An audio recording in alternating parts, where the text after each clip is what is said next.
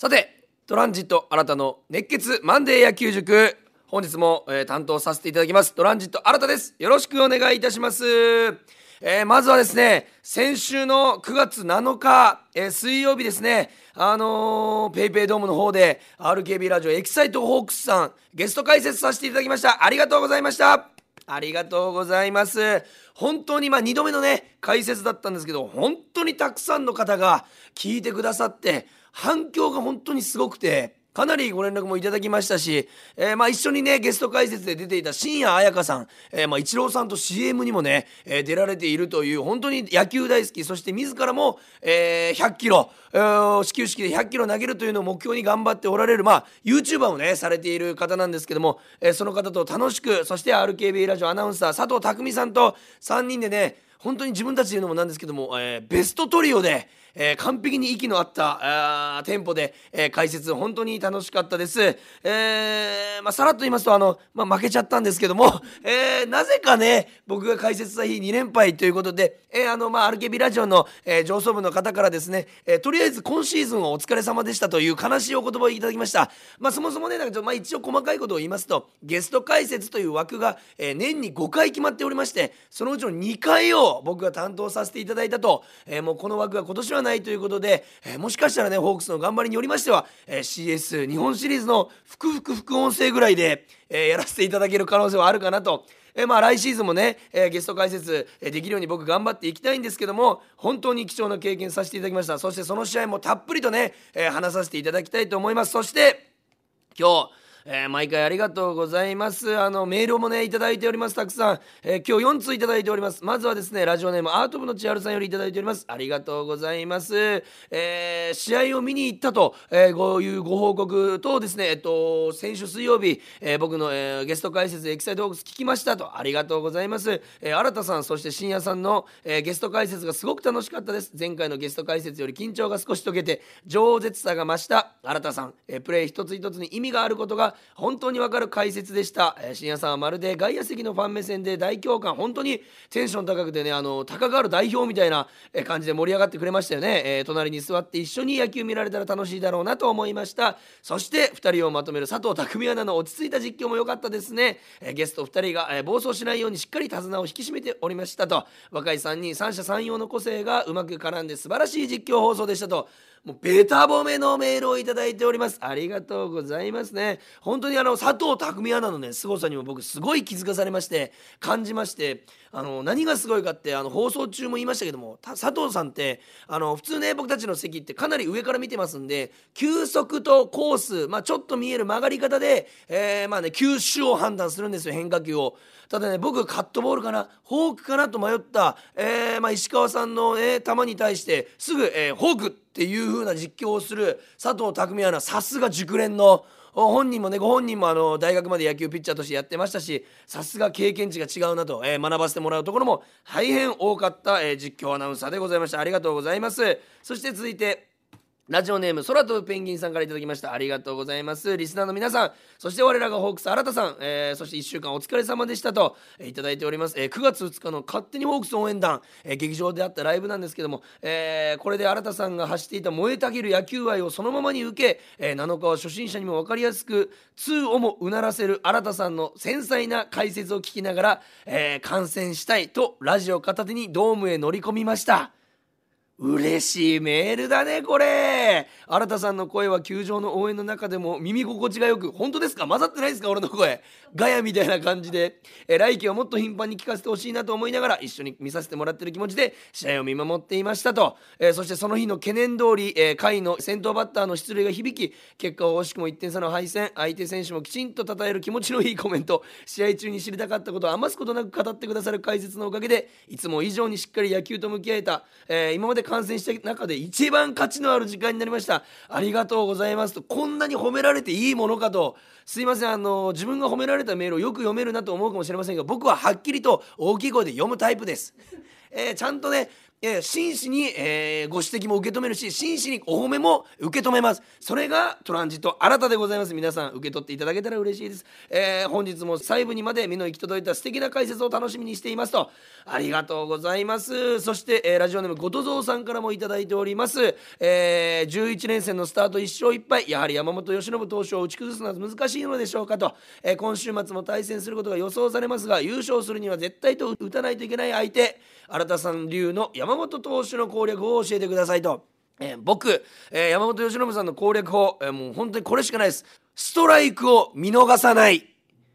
これね、そして、えー、甘い、えー、球がですね、えー、割とその打者の、えー、序盤にやってきます。えー、ワンストライク、ツーストライクからはどんどんもう細かい、えー、コントロールを使って厳しいコースにしか来ません。そしてストライクからボールの一番打者がフルコース球種しか来ない。ということは甘めに来るのは初球2球目なんです。だからそこのストライクを見逃さないたとえ変化球であってもこれができているバッターが今回も結果を残しております、えー、その解説させていただきます、えー、後藤さんメールありがとうございますそしてラストこれラジオネームがないんですけども、えー、9月7日、えー、RKB の野球解説素晴らしかったです。誰が解説してるのか一生懸命探してやっとたどり着けました。ここから、え、ゆっくり読ませていただきます。今までの解説者より野球のことがきめ細かに理解できるようになり今後もぜひ解説をお願いしたいです。RKB さんよろしくお願いしますと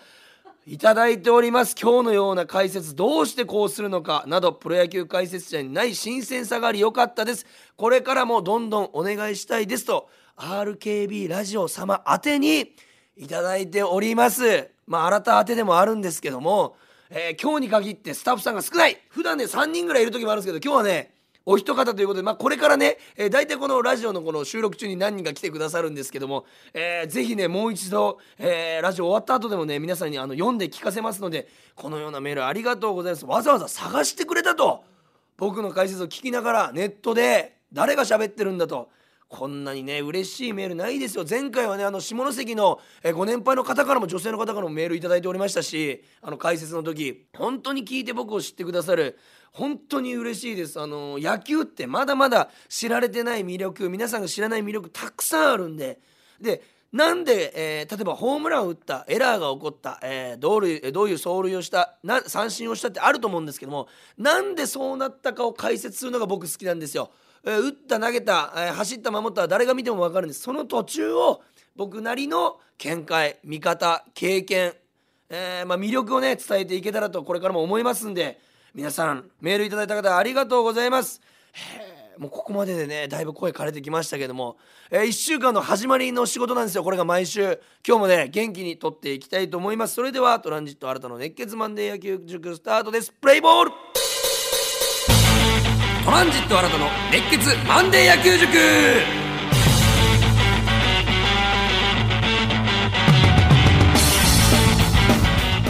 さてそれでは1週間を振り返っていきたいと思います。まずはですねゲスト解説の前日でございます。9月6日火曜日対楽天3連戦の初戦でございます。4対2ということで勝ち投手和田投手見事なピッチング。本当に和田投手毎回僕褒めちぎっちゃってますけども今シーズンもあの失点を結構大量にしてしまった試合以外は俺もずっとねまあ早い回で5回でねあの交代というのが多いんですけどもずっと一番言ってますように安定してるピッチャーじゃないかなというふうに思います。この、えー、日もですね勝ち投手5回3安打2失点63球、まあ、5回で降りたには降りたんですけど63球という球数。これ週2で投げれるぐらいのペースでねあの投球を終えてくれたんですけども。まあ、あの途中、えー、中村晃さんファーストの中村晃さんの、えー、ヘッドスライディングでの、えー、大ファインプレー2度支えられて和田さんも助けられたところあったんですけども、えーまあ、打者19人5回ですので、えー、スリーアウトが、えー、普通は最短で15人で打ち取るところ19人で抑えての、えーまあ、球数がまず63球少ない素晴らしいピッチングでございました、えー、初回浅村さんのホームランは、えーえーまあね、レフトスタンドにライナーで運ばれてしまったんですけども、えーまああのー、ホームランえー、テラスに運ばれてしまったんですけどもフルカウントだったんですよね。スリーボールツーストライクということで浅村さんの意識の中でもコンパクトに大振りせずに、えー、まあ、ミートに徹しようとそういうのが頭にあったおかげで、まあ、和田さんのね素晴らしいインコースにね、えー、甘くはなかったインコースのストレートだったんですけどもうまく肘を畳んでインサイドアウトのインサイドアウトのこのバットの軌道でうまくさばかれたということでレフトへ運ばれてしまいました。ただこの1点と、えーまあ、5回の1点だけに抑えまして、えー、2点と。2失点ということで勝ち投手になっております。素晴らしいピッチングでございました、えー、そしてただねちょっと守備でちょっとあのー、まあ、当時のねあの解説の斉藤和美さんもねおっしゃっていて僕もまさにその通りこれ言って和美さんと思った瞬間に言ってくれた気持ちいいシーンがあったんですけども、えー、守備で5回の1点をね返されてしまった、えー、西川春樹さんのワンアウト1、3塁での、えー、犠牲フライの場面なんですけどもこれねワンアウト1、3塁しかも4対1で勝ってたということで点差が3点あった。なので守備としては、えー、内野に転がってきたらセカンドゲッツを狙う。もうもしかして1点取られてたとしてツーアウト1塁でも OK と。その代わり、えー、まずアウトカウントを増やそうと。まだ5回、えー、そしてまずはあの2点差あるのでそれ1点取られてもという状況だったので、え守備としてもね楽に守ってたんですけどもちょっと深めのレフトフライ。まあ定位置ぐらいですかね。レフトフライ行ったんですけどもグラシアルさんがまあ上がった時点取った時点では、まあ、間に合わないなと僕らサイドは思ったんですけどもホームに投げるのはいいんですけども中継に届くような高さじゃなくて結構高め1人でホームに投げるような高さで投げてしまったために一塁ランナーがもうタッチアップしちゃって二塁に行っちゃったんですよ。これって4対2になったにもかかわらずツーアウト二塁のピンチを招くと得点圏に送るというのは一番やってはいけないこと、えー、だったのでグラシアルさんのま判断ミスかなとあそこはホームでまあまああのランナーのスタートが悪かったり、えー、ランナーがこけちゃったりする可能性もありますのでホームを向かって投げるというのはいいんですけど、まあ、中継に届くような高さで投げるということ、えー、まあ、内野手に、え、サードかショートが入ってますのでそこにめがけて投げるというのが、え大切だったのではないかなというふうに思います。え5回、えというイニング、えそして4対1という点差そしてグラシャルさんの肩、えそしてランナーの足このような要素を入れるとやはり、えーまあ、1人で投げるべきではなかったのかなというプレーになりました。えー、打者の方はですね、えー、これ実は、えー、勝利に導いたプレーがありまして、まあ、ホークスにとってはラッキーだったんですけども3回裏ワンアウト1塁でのデスパイネさんのライト前そして4回裏、えー、ワンアウト2塁での甲斐選手のライト前。これどちらも記録はライト前というふうになってるんですけども実は相手のセカンド浅村さんの正面だったんですねほぼ打球は。ただ浅村さんがちょっとハーフバンドといいますか中途半端なねショートバウンドになっていたせいで取りにくかった。なのでグローブをかすめたりかすめなかったりして抜けてったんですこの2本とも。記録はライト前なんですけど楽天のピッチャーからしたら止めてほしいなと。体で前に落としてくれると1個アウトが取れると。いった状況の中で2個ともライト前に抜けて結果的にチャンスにもなるし点も入ってしまった。ここがえ、先週から言っております。今日の明暗、え、でございますね。この試合の明暗を分けたところはこの浅村セカンドの浅村さんの守備だったのではないかなというふうに思います、えー、まあねヒットにしちゃったとしても前で止めると。いうことがここの場面では必要だった。ただ浅村さん足を怪我していて、えー、まあ、DH とか、えー、調整が続いておりましたので久々の守備ということで、まあ、ホークスにしては助けられたかなと。楽天サイドとしてはあまり攻められないかなというワンプレーになったということでございます。4対2初戦を取ったのが素晴らしい。そして9月7日開設した日でございます。4対3と1点差で負けてしまったんですね。まあ皆さんもご存知の通り9回裏ツーアウトからえー、中村晃さんの1点差に迫る,、えー、迫るツーランホームランでちょっとねあの悪い流れといいますかしぼみつつ勢いしぼみつつ終わりそうな解説だったんですけどもかなり中村晃さんのホームランで、えー、こちらの放送席も盛り上がれたといったような試合でございました、えー、負け投手が石川投手でございます。相手のピッチャーが唐島さん飯塚高校出身でございます、えー、このピッチャーにねあの、まあ、やられてしまったんですけどもまず石川さん、え6回6安打3失点115球。4四死球ということで前回もあの今までで一番良くない投球だ今シーズン一番良くない投球だったと本人の言葉にありましたけどもあの6四死球ということでやはりこのね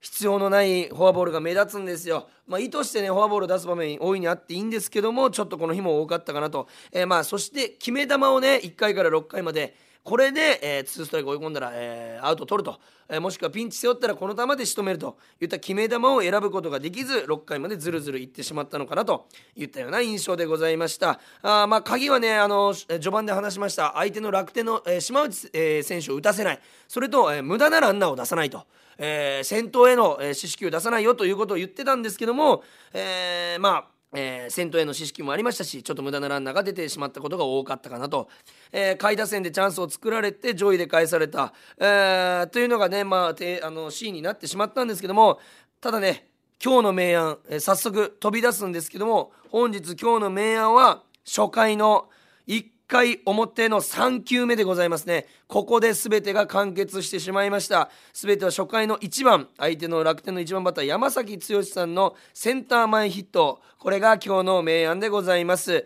これなぜかと言いますと初球立ち上がりというのはどの投手もめちゃくちゃ気を使う。どんな大投手素晴らしい投手であっても先頭バッター初回の先頭バッターここら辺3人ぐらいが立ち上がりが一番難しいとね言われてるんです。その中でストレートで空振りをまず取った。で、えー、相手の相手の頭にないスライダーカーブ系の曲がる球で2ストライクで追い込んだ。石川さんからしたらもう願ってもないような、えー、追い込み方したんですけども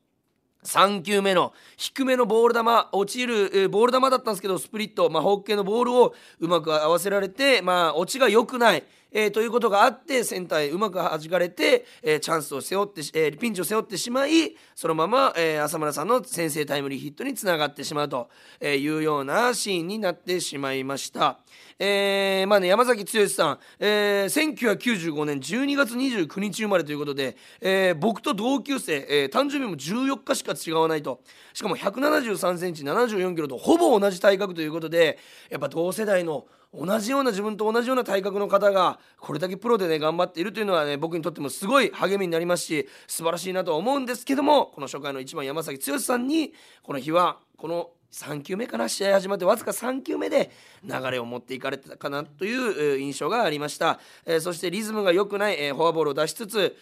ということでのらりくらいランナーがたくさん背負ったおかげで守備もリズムが作れず、まあ、5回裏三森さんのタイムリーエラーにもつながってしまったのではないかなと。もちろん石川さんだけのせいでもないし三森さんだけのせいではないんですけどもこういったちぐはぐといいますか噛み合ってないプレーになってしまったのかなと。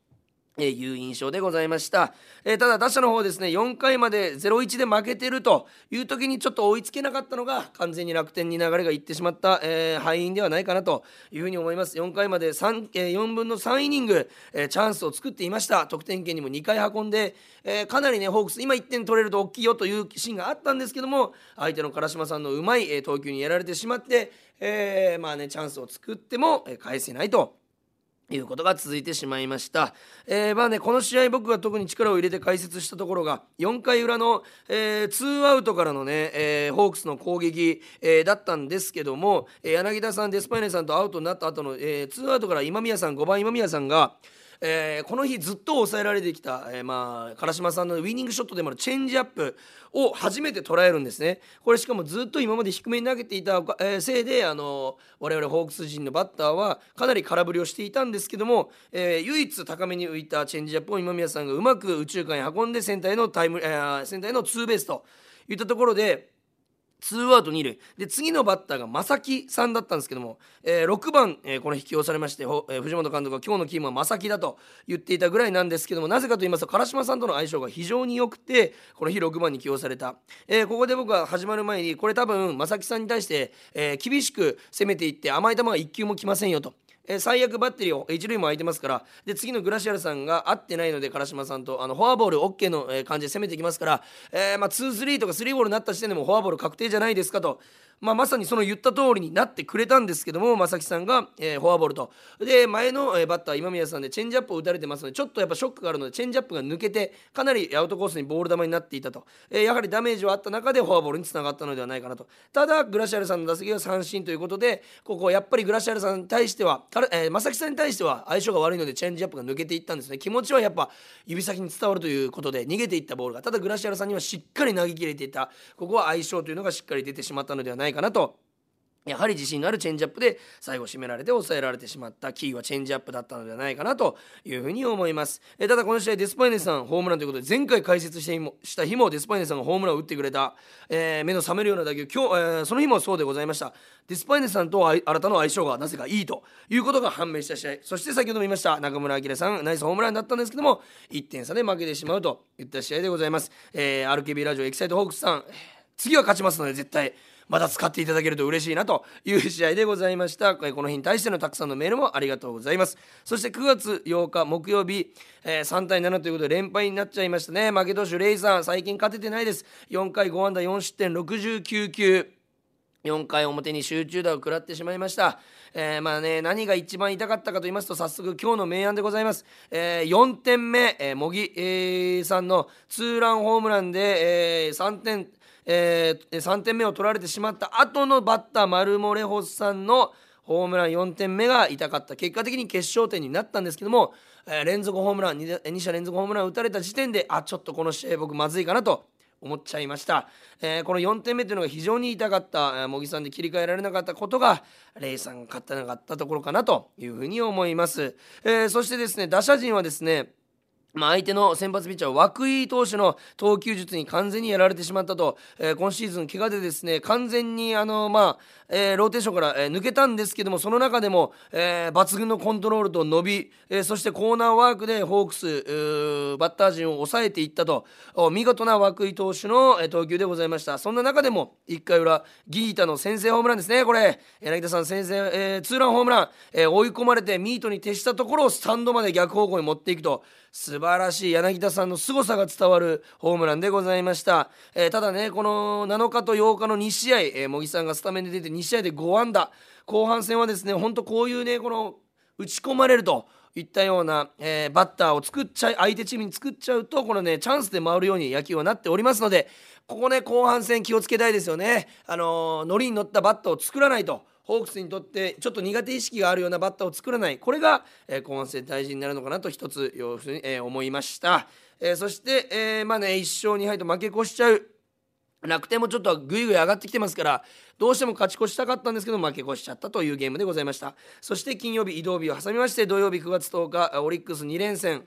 初戦山本由伸さん相手に2対5ということで負けちゃいました。5対2で負けちゃいました、えー、結果的に山本由伸さん7回4安打2失点ということでホークス陣を4安打に抑えた。さすが、えー、日本のエースかなという投球を見せられてしまいました、えー、こっち側のピッチャー先発投手坂東さんでございました、えー、いいピッチングをしてプロ初勝利、えー、そこから打ち込まれて負けてでまた立ち直って勝ったんですけどまた負けちゃったと。ちょっとねあの凸凹な日々が続いてますけどねぜひ早く安定してもらって後半戦は本当にあの先発ピッチャーローテーションの数がいるチームが勝ち上がると思いますんで、えー、混戦のパ・リーグを勝ち抜くためにも坂東さんキーではないかなというふうに思います。坂東さん5回途中9安打5失点95球と、えー、2回裏先頭へのフォアボールから同点を許した結局この無駄なフォアフォアボールがねあのこうやって失点につながっちゃったということでございます。5回まで立ち直れず球が低く来ていなかったと、えー、5回までに、えー、5点。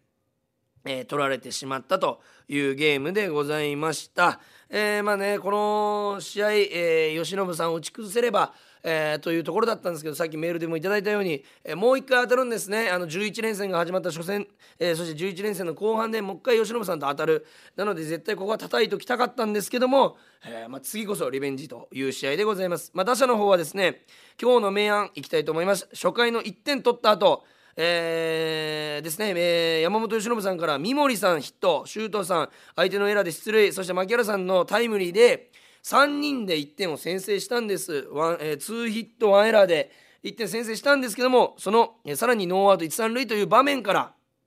1点も取れなかったというところが、まあ、今日の明暗だったかなと。負けにつながっちゃった要因じゃないかなと。ここでの追加点ですごい山本由伸さんにとってはショッキングですしオリックスの攻め方も変わってきたと。本当に山本由伸さんを立ち直らせてしまったのはこの後1点も入らなかったと。もうフォアボールでもエラーでもデッドボールでも1点取っておきたかった場面でございました。ただ初回先制は1点で終わってしまった。さらに続くピンチをあチャンスを潰してしまったというところが敗因ではないかなというふうに思います。まあ由伸さんね次回もね多分当たると思いますので次こそ叩いてほしいなというふうに思います。そして昨日の試合ですね。9月11日日曜日。4対3と千賀さんがエースの働きをしてくださいまして見事、勝利へ導いてくれた素晴らしいピッチングでございました、え、6回5安打2失点。まあねランナーはね結構背負ってて苦しい状況続いてたんですけども6回裏の2失点も T 岡田さんがうまく、え、フォークを拾ったと。それと、え、三森さんのエラーで失点でございますので気にする点数の取られ方はな取られ方ではないんですけども、え、やはりただね 2, 2回、え、2イニング、え、あの先頭フォアボールを出しているというところがございましてここが失点につながってくる後半戦でございますのでここは気をつけていきたいなというところではあったんですけどもさすが勝ちがつくピッチャーということで千賀投手素晴らしいピッチングでございました。そして今日のこの試合の明暗は今日の明暗は初回ギータさんのやはり先制スリーランではないかなというふうに思います。追い込まれての逆方向ホームラン変化球。これね2分前3分前5分前ぐらいかな？言ったかもしれませんが9月8日あの試合も追い込まれて初回逆方向変化球をスタンドまで運んだという打席がございました。このね後半戦あのやっぱね先制点非常に大事ですしやはり柳田さんの活躍ここから3割に乗せれるような活躍を見せてくれることがホークス優勝への近道でございますので柳田さんにも期待したいと思います。以前ねあのそれこそ前回ゲスト解説を7月かなさせてもらった時にまあ幸也さんをね山崎幸也さん相手のピッチャーを攻略できずに負けたんですけどもこの日はしっかり攻略したと、えー、リベンジができたんじゃないかなという風な試合でございました。やはり柳田さんが打つとねチームの、えー、士気も上がりますし盛り上がりますし新しいベンチパフォーマンスも生まれておりますから打った後のベンチのパフォーマンスにもねあのそういう、えー、ところが好きな方はね、えー、注目していただいて見てみると楽しめるかなというふうに思います。結局11連戦が1勝1敗で始まったとここからあと9試合ありますのでどうにか勝ち越し3作って3ぐらいは作れたらね大きいと思いますんで、えー、そこを目指して頑張っていってほしいなというふうに、えー、思います。2勝3敗の、えー、5試合1週間でございました。そして今日からはですね西武戦、えー、ペイペイドームでの2連戦始まるわけでございますけどもあのー、今確認しますと残りホークス18試合そして1位2位3位4位と団子状態なんですけどもなんと同率1位で3チームホークス、えー、そして西武オリックスとゲーム差なしなんですね、えー、で2.5ゲームで4位で楽天が追ってると。正直もう楽天まで同率1位ぐらいの感じだと思います、え、なぜなら楽天2連敗したらもう0.5ゲームまで来るんですよ。ということはどのチームもほぼもう一緒という状況の中で、えー、残り18試合ホークスが一番残ってるのかな、えー、その試合の中で、えー、どれだけ、え、いい試合をして勝ち越しを増やしていけるかと。なのでこの11連戦勝ち越し3は必ず作りたいなといったようなことでございます。そして残り18試合の鍵。これはもうさっきから言ってますが、えー、ホークスのピッチャー陣が相手に与える四死球を減らす。それとホークス陣がエラーをしない。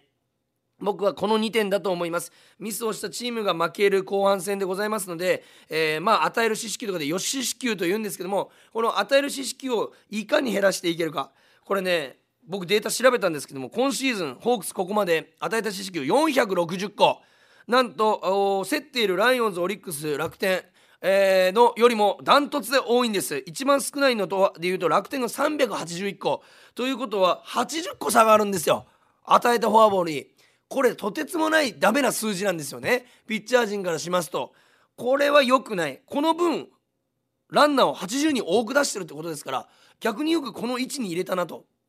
言ったようなデータでございます。えー、まあ、オリックスも383と少ない。なので、後半戦はこれを減らしていくことが鍵。ただ、エラーがホークス53、えー、西武80、オリックス69ということで、多いんですね、他のチームは。で他のチームよりエラーが少ないということはいいことなんですけどもエラーが最近目立っている9月11日は3つエラーしてます日曜日昨日はですねなのでこれエラーがさらに増えてきてフォアボールもこのまま増え続けるとホークスは必然的に落ちていきますなのでどっちも減らすことが、えー、1位ホークス今年パ・リーグ優勝への近道ここを頭に入れながら皆さんも見ていただけるとまた違う野球の楽しみ方ができるんではないかなというふうに思います。11連戦残り9連戦来週のこのラジオを撮っている時もまだ連戦は続いております、えー、ホークスに対してしっかり皆さん、えー、応援していただけると、えー、選手たちも力になると思いますのでまた勝ち越し3を作れるかそして無駄なエラー無駄なフォアボールを出してないかデッドボールを出してないかそこに注目しながら見ていただけると楽しめるのではないかなというふうに思います。えー、そして、えー、これからも、えー、今週のこのラジオからもメール募集しております。メールアドレスは kor.rkbr.jp kor.rkbr.jp までよろしくお願いします。質問感想、え聞きたいこと何でも構いません、えたくさん募集しておりますので、えー、全てメール読ませていただきたいと思います。皆さんのメールお待ちしております。それでは残り9連戦続きますけどもしっかりホークスにパワーを送って皆さんで応援していきましょう。今日もありがとうございました。ゲームセット。HKT48 の柳瀬レイヤです。RKB ラジオでお送りしているガールズパンチ HKT48 の桃地山ラジオ局。ポッドキャストでもお楽しみいただけます。Apple、Spotify、Amazon Music、Google ポッドキャストなどで桃地浜ラジオ局と検索してフォローをお願いします。